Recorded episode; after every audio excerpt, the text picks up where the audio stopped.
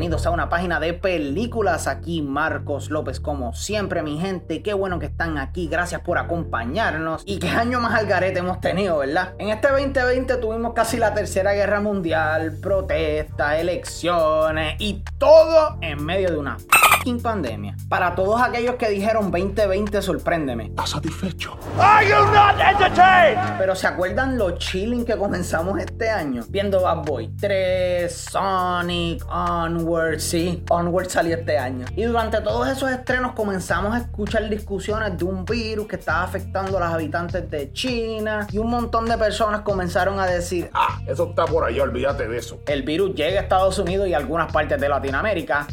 Ah, eso lo controlan ahí, no te preocupes, papá. Y pues, un par de semanitas después, mira.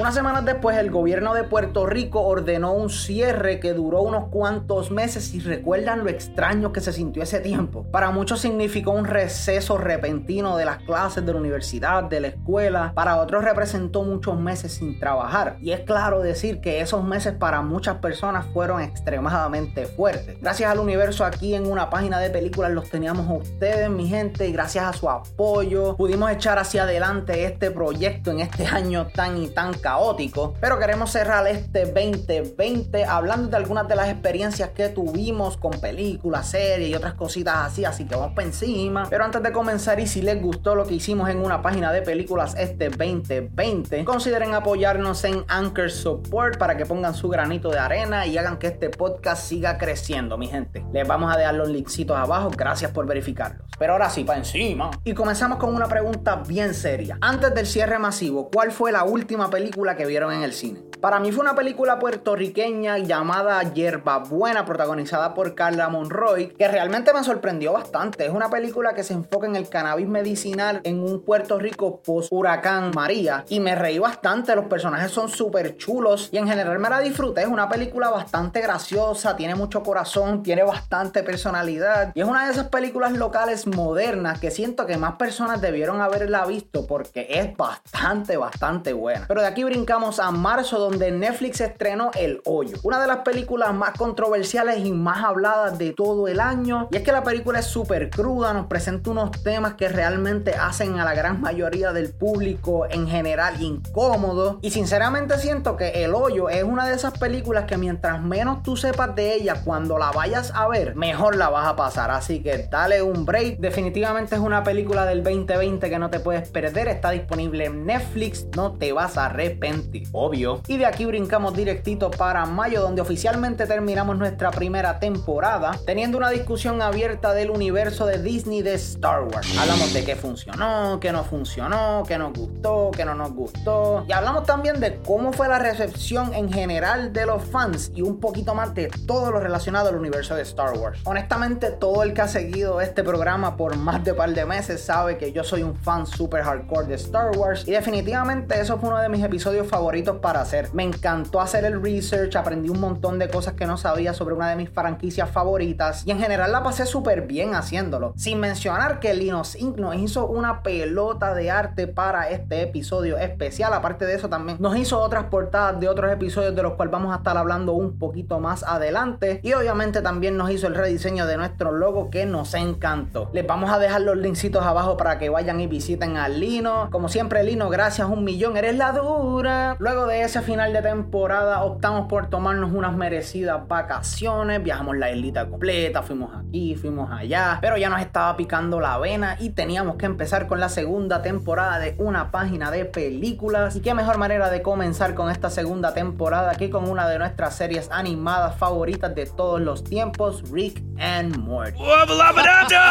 Recientemente ya estaba estrenando esa cuarta temporada que todo el mundo estaba esperando. Esto es una de las series más influenciales de los últimos años en cuestión de sci-fi, pop culture, muy graciosa, bastante deep. Si no la has visto y te gusta ese humor intergaláctico, te gusta ese humor raro, Rick and Morty es una serie que tienes que ver, está disponible en Hulu ahora mismo. Lamentablemente después de esto tuvimos unas leves fallas técnicas, varios de nuestros equipos fallecieron, así que tuvimos que poner un hiatus al programa de una página de películas para poder bregar con la situación. Eso fue culpa de Mulan, ¿sabe? Como Disney sabía que yo...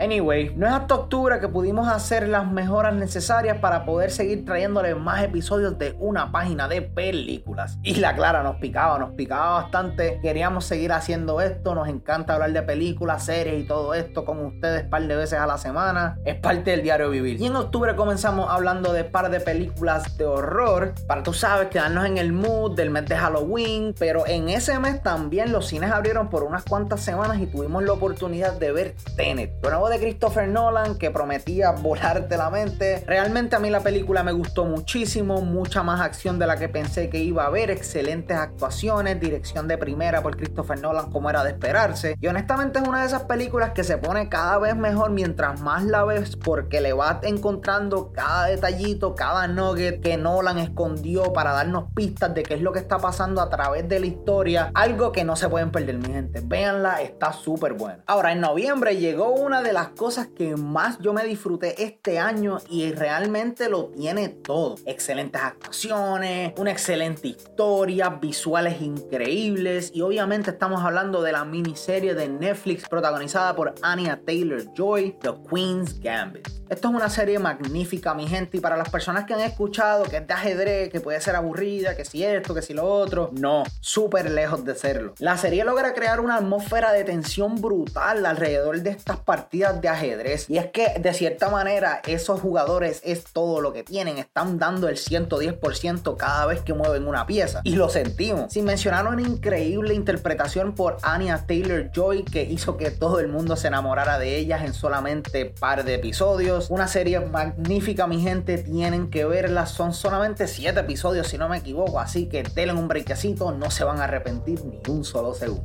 Ahora, en el mes de diciembre, yo siento que en vez de celebrar Navidades, realmente el mes de Star Wars. Porque parece que todo el mundo y su mamá estuvo pendiente de esa segunda temporada de The Mandalorian que wow, mucha acción, movieron la historia de una manera espectacular y ese final, mi gente, ese final lo es todo.